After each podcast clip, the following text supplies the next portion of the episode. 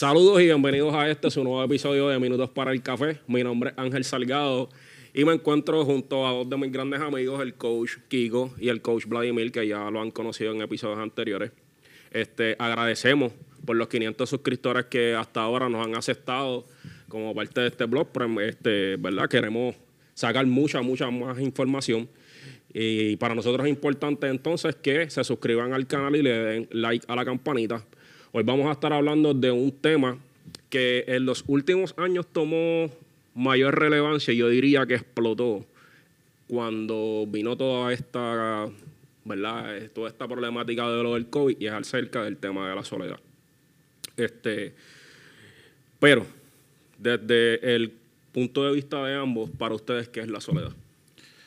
Bueno, en semántica, Sí. La forma más fácil de definirlo es cuando tú estás en un espacio contigo mismo o contigo misma.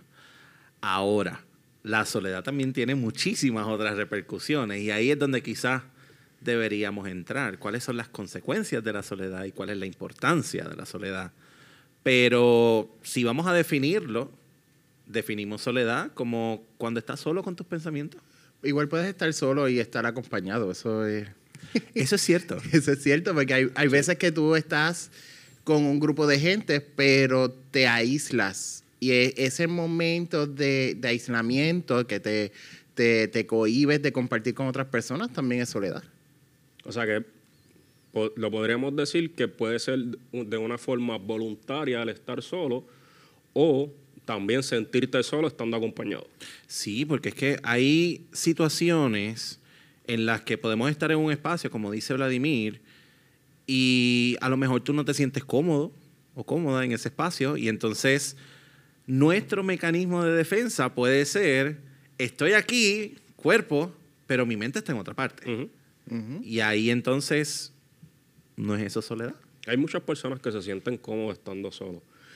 El problema es cuando no te sientes cómodo estando de esa forma y qué cosas haces o para no, ¿verdad? Para no, para no estarlo. Así que mi próxima pregunta es ¿por qué evitamos entonces estar solos? Fíjate que mencionaste que hay personas que se sienten cómodos. Y yo traigo otro punto. No deberíamos todos sentirnos cómodos estando solos. Es algo tan extraño la idea de, de que... Porque todos en algún punto nos sentimos solos.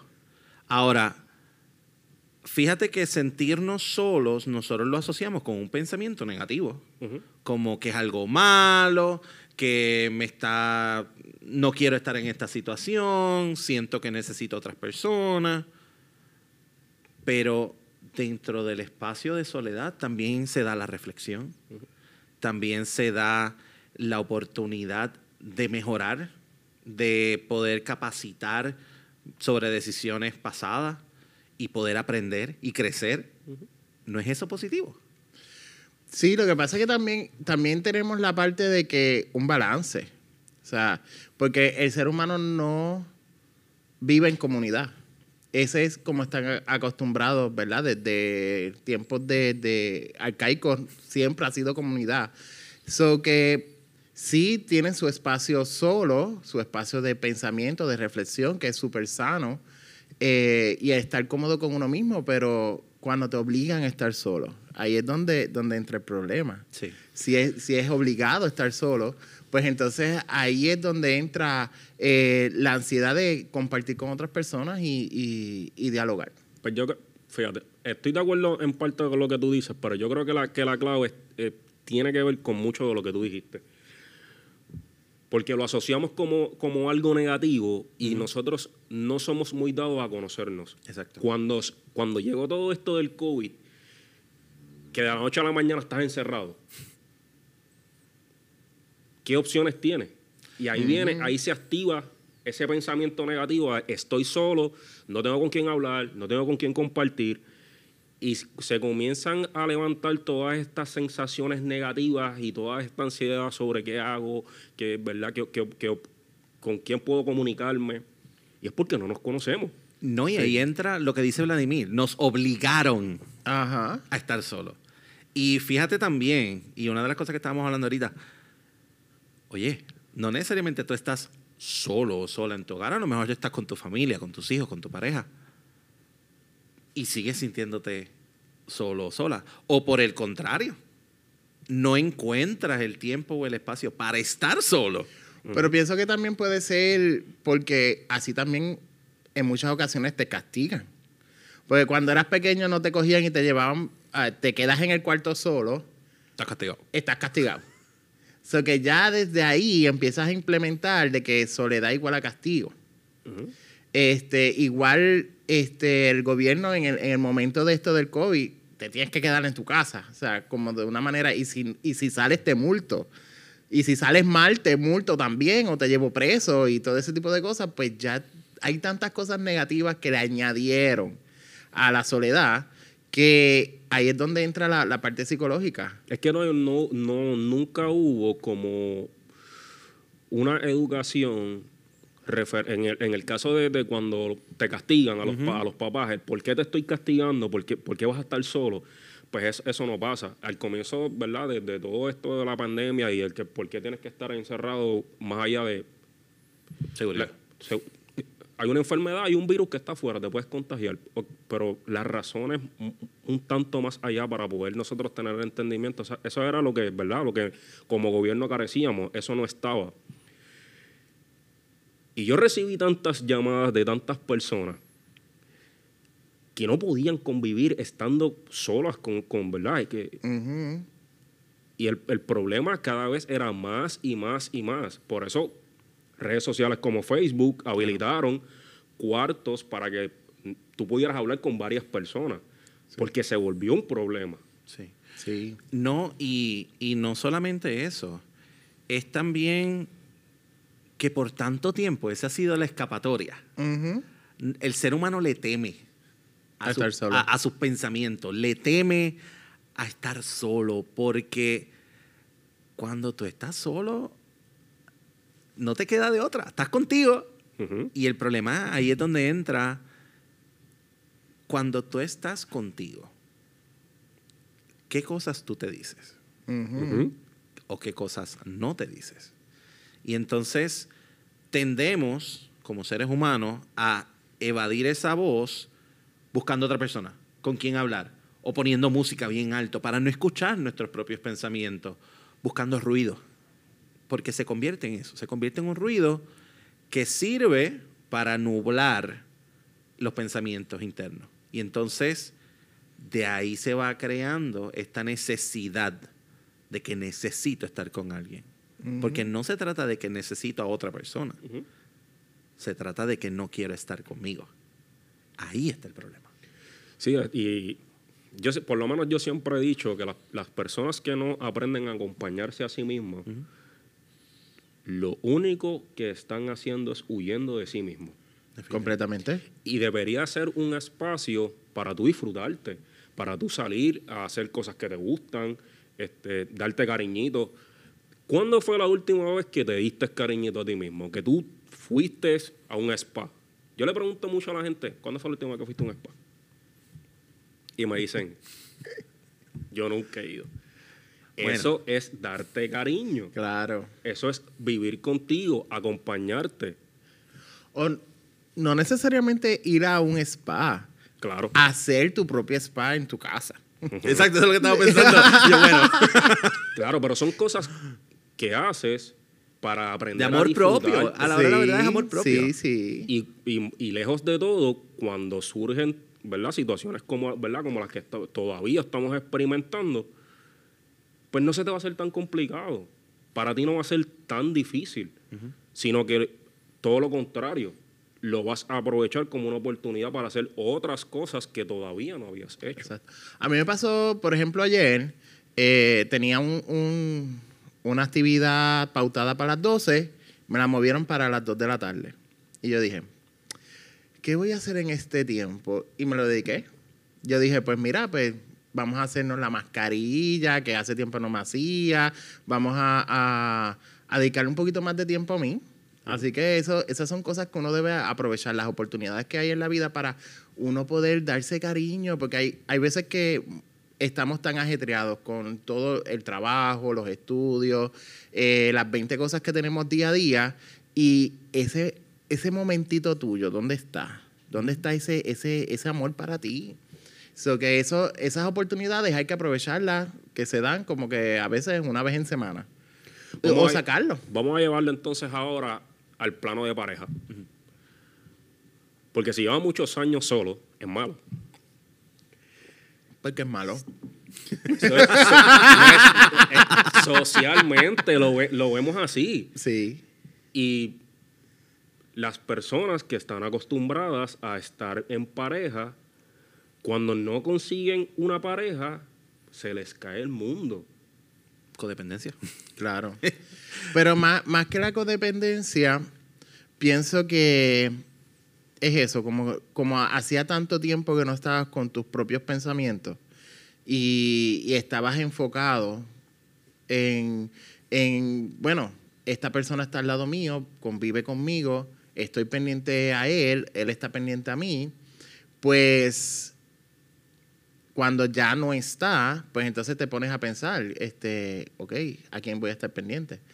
Y, y no necesariamente tiene que ser con dependencia, es que es una costumbre, ya tenías una costumbre de, de levantarte, hacer el café, no solamente el tuyo, el de la otra persona, eh, los gustos de él, los gustos tuyos y ese tipo de cosas. Ya habías creado unos hábitos. Es hábito, es más, y más entonces, que otra cosa. cuando ya no estás en esa relación pareja, te, te toca. Te toca Sí. crear nuevos hábitos. Y volviendo al concepto que habíamos traído de cuando comenzó todo esto de la pandemia, el choque vino porque todos nuestros hábitos se vieron trastocados. Sí. Ese concepto de me levanto eh, porque tengo que ir a trabajar o porque tengo que llevar a los nenes a la escuela o porque tengo que hacer todas estas cosas, ahora cambia. más allá de, de solamente el hábito, esa línea que uno, que uno tenía de, ok, es- salgo de la casa y llega tu, tu personalidad de, de la persona profesional que va para el trabajo. Y entonces ahí ya tú estás como, como, como ese profesional En tu rol. en tu rol de profesional. Cuando salías y cerrabas la puerta de la oficina, empezaba entonces tu rol de mamá, de papá o de proveedor, el que sea. Y llegar a casa. Y ahí estar haciendo las cosas. O que esa línea se perdió. Se, en realidad es una línea que, que es bien finita. Porque igual tú estás en pensamientos mientras estás en el trabajo, pensando que los nenes estén bien, que, que tu casa esté bien, todo eso está, pasan, pero igual en ese momento ya no estaba. Y entonces ahí empezaron a, ok, pues tengo que tener el espacio del nene para que esté estudiando, el espacio mío para yo trabajar. Entonces ya no puedo salir a comprar el almuerzo, so tengo que preparar el almuerzo, preparar el desayuno, preparar el, eh, la cena y al mismo tiempo tengo que trabajar y muchas personas no solamente este, tenían que trabajar, sino que le daban más trabajo, porque entonces el trabajo fue totalmente diferente a lo que estaban acostumbrados. Y fíjate, eso como educador es bien interesante porque lo veo todos los días. El concepto donde antes, como decía Vladimir, tú tienes un rol a la vez. Nunca tienes más de uno. Ajá. Y ahora tú, tú tienes muchos sombreros al mismo tiempo. ¿Qué pasa? La gente se agota. Sí. Pero no es solamente físicamente, te agotas socialmente, emocionalmente, mentalmente. Al final del día apagamos el monitor y nuestro cuerpo está bien porque pues no hemos hecho nada diferente a lo que quizás haríamos, pero nuestra mente está agotada. Y entonces, ¿qué pasa con ese agotamiento? Que nos lleva entonces a lo que quiero es estar en la cama, ver Netflix eh, y no quiero hacer nada. Pero entonces cuando me tiro en la cama, ahí entonces viene la soledad y nos ataca. Porque entonces todos esos pensamientos del día, todas esas conversaciones de no estás haciendo lo suficiente, de mira, te pusiste a comer galletas y ahora estás engordando, de el, el nene no está haciendo como tiene que hacer las cosas bien en la escuela y eso es tu culpa porque no estás sabiendo enseñarle. Todos esos pensamientos nos atacan. Entonces, retomando, ¿verdad? El tema pasado que habíamos discutido sobre, sobre la importancia del pensamiento positivo. ¿Cómo entonces nosotros combatimos esos pensamientos negativos que están ahí y van a estar ahí siempre para que no nos resten y no nos quiten. Eso, todo esto es desde el contexto, ¿verdad? De las personas que han experimentado de alguna u otra forma la soledad. Ahora, ¿qué hacemos con los que no han podido experimentar la soledad y la necesitan? Porque todos necesitamos estar solos. Y como bien ustedes dijeron, con la llegada del COVID, los roles aumentaron. y, pero como madre, en este caso, tomando el ejemplo de las madres, tenemos las mamás que trabajan, las mamás que atienden a los nenes en, la- en el hogar, las que cocinan, limpian, etcétera. Añoran tener su espacio, ese momento de soledad. ¿Qué alternativa tienen? ¿Cómo lo podrían hacer? Yo pienso que eso está bien ligado a crear conciencia sobre la importancia de la soledad. Porque, por ejemplo, si tú convives con una persona, parte de la dinámica debería ser, ¿sabes qué? Voy a estar yo en mi cuartito, en el tuyo. Y si compartimos cuartos, porque somos pareja o lo que sea, oye, tú puedes estar haciendo una cosa, yo puedo estar haciendo otra. Y no tiene que haber un conflicto. Por Claro, eso, claro. ¿sabes? Tú puedes estar viendo tu programa, yo puedo estar leyendo mi libro, eh, o tú puedes estar este, trabajando y yo puedo estar viendo una película. Y no por eso tiene que ser razón de conflicto. No siempre tenemos que estar dialogando, porque hay personas que, util- que el silencio, el estar en silencio, los destruye. Ujú. Los destruye porque, volvemos, no, ahí es donde nace, ahí es donde los escuchas clarito. Porque no Se busca, activan todos tus pensamientos. porque no buscas esos pensamientos, o sea, no buscas la razón de esos pensamientos negativos. Como no estás consciente de dónde vienen o por qué vienen o qué, o qué puedo hacer con ellos. Porque esa es la, la mayor cosa. ¿Qué puedo hacer con ellos? ¿Y qué puedo aprender? Claro. Porque- claro. Todos estos pensamientos negativos vienen por una razón. Claro. Sí. Para aprender. Para aprender y crecer como seres humanos. Porque por eso están ahí. Y es que no entonces- estamos, no estamos acostumbrados a hacer eso. Estamos acostumbrados a que tienes muchos problemas mentales, tienes que ir obligado a un psicólogo o a otra persona que te ayude porque tú no puedes tú contra no tus pensamientos. Pero no es una realidad. Sí es bueno, o sea, no estoy diciendo que eso sea algo negativo, pero esa, esa profesional no está contigo 24/7. Y tú sí estás contigo mismo 24/7. Claro, de alguna u otra forma, si necesitaras la asistencia, el profesional es el que te puede ayudar, pero tú también como persona necesitas Tienes que aprender saber a manejarlo. cómo poder lidiar con, ¿verdad? con los pensamientos. Y, y por esa misma línea, y lo vemos todos los días, hay personas que llegan a nosotros, por ejemplo, para decirnos, ¿cómo yo soluciono esto? Dame tú la solución. Ajá, ajá. Así no funciona. tu pensamiento, o sea, tú tienes las herramientas, tus soluciones están contigo mismo, simplemente tienes que descubrirlas. Y, y ese es nuestro trabajo, dar- Claro. buscar que tú descubras cuáles son esas herramientas y poder darte, y si no las tienes, por la razón que sea, poder apoyarte. Mira, está esta herramienta, así es como la utilizas, pero yo no la voy a usar por ti. Exacto. Toca- te toca a ti. Claro. Entonces, ¿por qué se nos hace difícil pedir tiempo para nosotros estar solos? Por ejemplo, tenemos a nuestras parejas. No hay nada de malo en nosotros decir, yo quiero que los martes sea mi día. Porque los vemos egoístas. Porque ahí es donde va. Cuando tú estás pidiendo algo, socialmente vivimos en un mundo donde tú no pides. Tú llegas a una casa y tú no pides agua. Tú esperas a que te ofrezcan agua. Tú llegas a, a- a un establecimiento y tú no te sientas. Tú esperas a que te sienten. Lo mismo pasa en nuestras relaciones. Tú, no es, tú esperas que la otra persona se dé cuenta por, por mi mirada de sed para que me ofrezcas agua.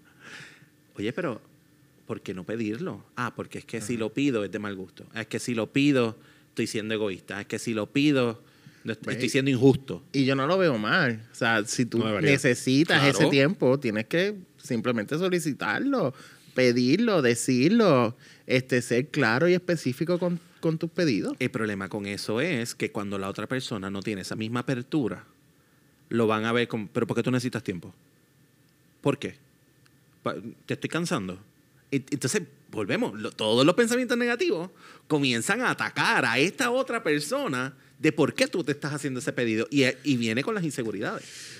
Vamos a seguir en breves minutos, este, antes de ir a la pausa, porque quiero tocar este un, un tanto más acerca de cuando uno tiene que, eh, ¿verdad?, pedir este tiempo para uno estar a solas, porque tiene unos beneficios el hacerlo. Totalmente. Así que después de la pausa, retomamos con esta parte.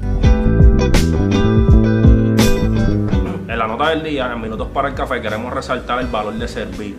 Es la virtud de colocarte en las necesidades de otro, salirte de tu zona de confort y ver qué opciones tienes para poder ayudarlo. Cuéntanos cómo te va. ¿Te quieres anunciar con nosotros? Sé parte de Minutos para el Café. Escríbenos a minutosparaelcafé.gmail.com Estamos de vuelta en Minutos para el Café. Este, recuerda, si no te has suscrito, darle like a la página y a la campanita. Nos habíamos quedado en, de alguna forma, pedir el tiempo para estar solo en la relación. Por lo menos yo, en las relaciones que yo he tenido, yo no espero que la gente me lo pida. Yo se los digo. El miércoles, el jueves, ese es tu día. Vete y haces lo que tú quieras. Y yo pienso que más más allá de esperar o a que la persona lo pida, desde el principio sentar las pautas en una relación permite que la cosa vaya más saludable, porque es el, la sol- por lo menos yo veo la soledad o ese espacio para estar solo como un tiempo para yo desintoxicarme de todo, un tiempo para yo darme cariñito a mí mismo o para olvidarme de todo lo que de, de todo lo que está sucediendo. Eh, y bien importante, fíjate que tú partes de la premisa de que yo lo... Toma, este es tu día. Yo hago lo mismo. Pero también hay que tener en cuenta de que no todo el mundo tiene quizás ese nivel de conciencia. Claro. Claro. Porque no ven la importancia o porque culturalmente te dicen que tu pareja y tú son uno, ustedes tienen que estar todo el tiempo todo el tiempo juntos. juntos. Pero no necesariamente tiene que ser un día. O sea, ¿verdad? Eso depende de las necesidades de cada cual. Claro. Porque con un espacio de tiempo diario es más que suficiente, pienso yo, o por lo menos esa ha sido mi experiencia, en la cual, este, por ejemplo, mi pareja llegaba, se iba para al cuarto, estaba él solo haciendo sus cosas y yo cocinando o meditando o haciendo otra cosa en otra parte de la casa. Y era completamente natural y, y- y orgánico. En ningún momento vino e- eso, esa necesidad de... Ponerle fecha. hay que ponerle que los martes no vamos a, vamos a estar solos y aparte. Pero Ve- era bien, bien, era bien, para mí era bien orgánico y, y era súper cómodo. Hay veces que se da de esa manera. También hay veces que, por ejemplo, los sábados son mi día para hacer este tipo de, de grabaciones, para estar con mis amigos, para hacer otro tipo de cosas, que son mis hobbies. Ujú. Por ende, es mi tiempo. Mi pareja, ese día también, coordinamos para que este- ese también sea su momento para estar con sus amigos, hacer sus hobbies, hacer sus cosas. Chévere. Pero, ¿qué pasa cuando, por ejemplo, todo el tiempo es eh, voy a hacer esto, voy a hacer esto otro, pero entonces no se coordina y no se da orgánicamente. Orgánicamente, sí. Entonces crea conflictos. Claro, claro. Por eso también es bueno tener la comunicación de decir, mira, por ejemplo, a mí me gusta dibujar. Y ese es mi hobby, o me gusta escribir, y mi meta es escribir un libro. Pues mira, me gustaría sacar esto, este ratito, coordinarme, organizarme de esta manera, para por lo menos estas tres horas del jueves, dedicarme a eso. Exacto. Está bien. Y se comunica para que, primero para que no haya malos entendidos. De, ay, ¿dónde estabas? ¿Y por qué te fuiste? Y, Claro. y- y- porque, ¿verdad? Sabemos que también dentro de las dinámicas de pareja estas cosas Sí, ocurren. y yo he escuchado de, de parejas que dicen, ok, eh, tenemos un hijo, tenemos que cuidar a ese hijo, pero yo tengo unas necesidades también. Así que coges un sábado tú te vas con tus amigos, otro sábado este, yo me voy con mis amigas y así vamos, vamos este, compartiendo. Yo creo que Sería eso lo también es bien saludable. es porque bueno. la mayoría de las quejas en relaciones de pareja donde hay hijos es que uno u el otro tiene la mayor carga, ¿verdad? De- en, Ajá. en cuanto, a, los- a- De en crianza. cuanto a, los, a los nenes. ¿Por qué entonces no llegamos a estos acuerdos para distribuir la carga y que todo sea, ¿verdad? Todo sea más, más equitativo. Y así tú puedes disfrutar de tu hobby, que es el, próximo, la próxima pregunta. ¿Cómo, ¿Cómo entonces disfrutamos de la soledad? ahí es donde yo lo veo como, lo, como un hobby. Porque para mí estar solo, la gente también lo, lo idealiza de una forma tan extraña. Como que, ah, no, para estar solo tengo que estar en un espacio en silencio, meditando. No necesariamente. Mira, Caso a caso. El que le guste bien. ahí es- no es que eso sea algo malo, meditar está genial, pero no tiene que ser tampoco eh, algo tan extremo. Mira, hay personas que les gustan los videojuegos Ajá. y a veces sentarte a jugar videojuegos, ese es tu tiempo para tú estar contigo, hacer O tu series. tarea. A ti te gustan unas series que a la otra persona no le gusta. Y mira, sentarte a ver una serie y compartir y ya. Leer, escribir, Irte a comerte el plato que tanto has querido. Oh, sí. hacer ejercicio. Hay veces que, que, que dejamos de hacer ejercicio porque, porque tengo que irme dos horas de mi casa y eso crea un, un issue. Pues mira, ese puede ser tu tiempo. Y entonces, ahora, de- aprovecha el tiempo. Que es tiempo para ti, tiempo, en el, en el caso de los ejercicios, es tiempo para ti, para tu salud, para tu bienestar y los montones de beneficios que traen eso. Claro. Ahora, lo que sí tenemos que tener en cuenta, no importa cuál sea el hobby, sí tiene que haber un proceso de introspección. Claro. Porque también, fíjate una cosa, cuando no tenemos la oportunidad de compartir con alguien para, para huirle a mi voz interior, me voy a poner a hacer pan. O me voy a poner a, a hacer, buscamos ruido para no entrar en introspección. Entonces, ahí deja de ser saludable. Claro. Porque entonces tu hobby se está convirtiendo en el tape. Se está convirtiendo en eso a lo que yo recurro para huirle a mi voz interior. Porque se convierte en el ruido. Claro. Entonces, tenemos que estar conscientes Claro. de que no, es que tengamos que estar en silencio con, con nuestro diario, no es eso. Pero tiene que haber un momento del día donde tú te sientes y tú analices cuáles fueron las decisiones que tú tomaste en el día de hoy. Las toma ¿Te funcionaron esas decisiones o las pude haber tomado mejor? ¿Reaccioné como debí haber reaccionado? ¿Por qué reaccioné de esa manera? ¿A causa de qué? Todas estas preguntas son, esperamos al momento de la explosión para hacerlas Claro. y no aprovechamos nuestros espacios de soledad para internalizar estas cosas y poder decir, ¿sabes qué? Actué mal, déjame pedir perdón. O actué mal, para la próxima voy a actuar diferente. Entonces, es aprovechar el tiempo. Sí, es un, es un momento de, de introspección en donde te permite evaluarte cómo estás actuando ante otras personas y cómo estás actuando contigo mismo. Porque solemos ser muy severos con nosotros mismos o evitarnos por completo. No tenemos un intermedio, que el intermedio debe- debería ser la reflexión, Claro. Pero nos hemos acostumbrado a irnos a los polos opuestos. O sea, o, o somos bien severos o nos evitamos por completo. Y de hecho, perdón que te interrumpa, por eso lo evitamos. Porque somos tan severos. Porque podemos hacer 10 cosas. 9 buenas, una mala.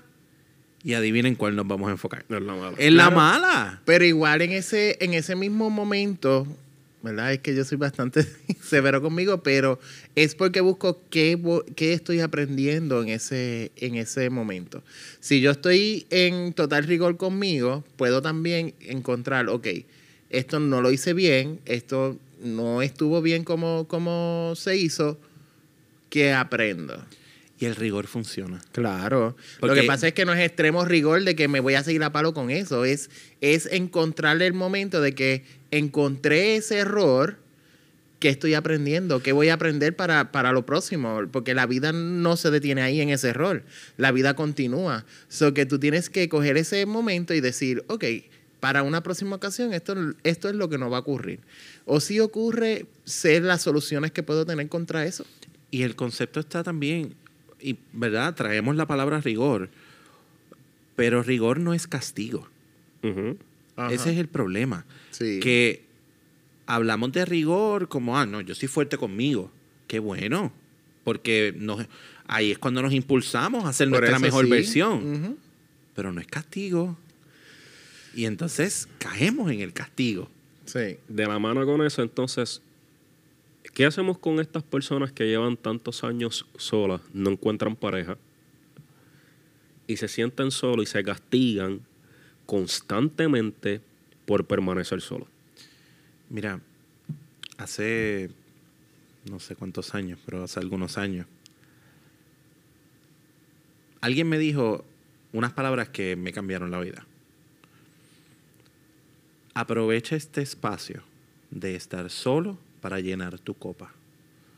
Para que cuando llegue la persona a tu vida, no compartas tu vacío, sino que compartas tu plenitud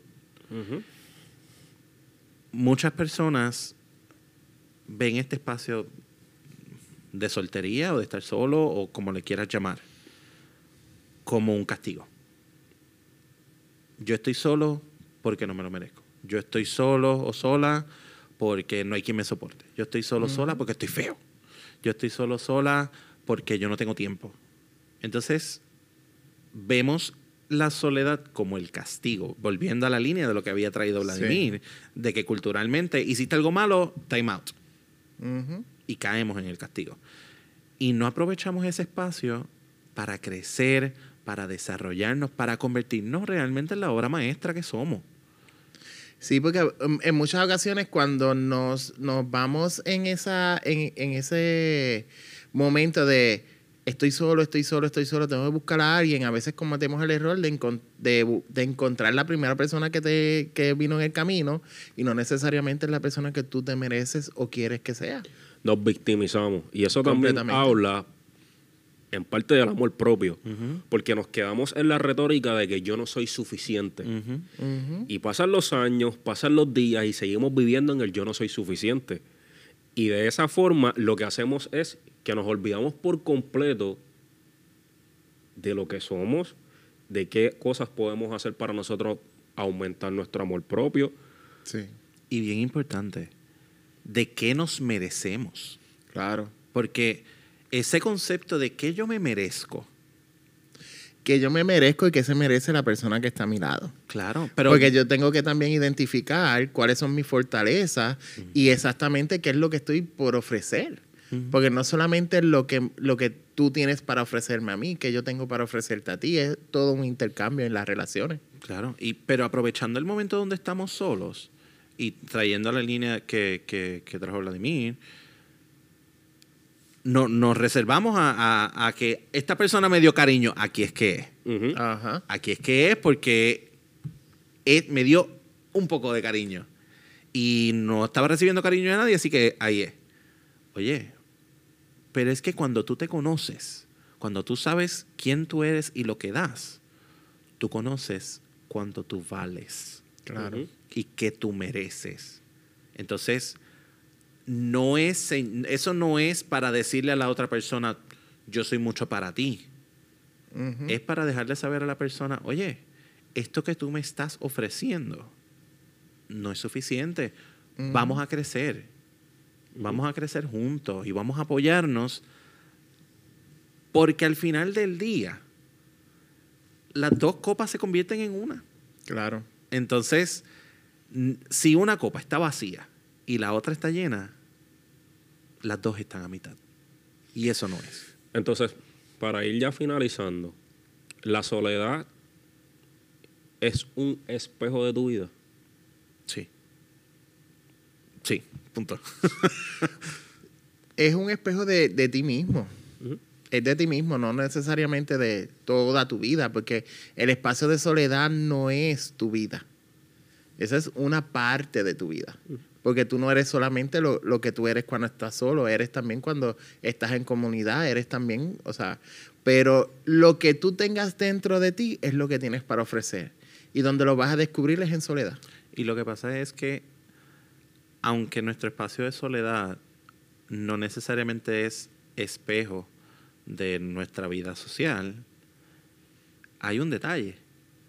Las decisiones que nosotros tomamos dentro de nuestro espacio de soledad, buenas o malas, porque no siempre tomamos las mejores decisiones, las reflexionamos en soledad. Claro. Entonces, por eso es que es tan importante sacar ese espacio y ese tiempo para la reflexión y hacernos las preguntas, ¿qué funcionó? ¿Qué no funcionó? Y esto que no funcionó, ¿cómo lo puedo mejorar? Esas son tres simples preguntas que nos podemos hacer en todas las áreas de nuestra vida para finalmente alcanzar ser la mejor versión de nosotros posible. Así que, gente, la soledad no es un concepto malo. Necesitamos comenzar a, ¿verdad? a verlo como el mecanismo para nosotros poder reflexionar, presente consciente, en las circunstancias que nos están pasando en nuestra vida. Debería ser un momento para nosotros disfrutarnos. Y si no lo estamos haciendo, deberíamos de solicitarlo en el caso de que tengamos pareja o comenzar a, a, ¿verdad? a disfrutarlo. Hagamos cosas diferentes y dejemos de sentirnos solos. Ya ustedes vieron que el, ¿verdad? durante todo el periodo de pandemia fueron muchas las personas que se sintieron de esta forma y muchas las que necesitaron ayuda. La manera en cómo nosotros trabajemos nuestros pensamientos es lo que va a hacer que nosotros podamos conducirnos de una manera saludable o simple y sencillamente aislarnos y, ¿verdad? y sentirnos de alguna forma mal. ¿Algo más que quieran decir? Gente, se trata de hacernos preguntas.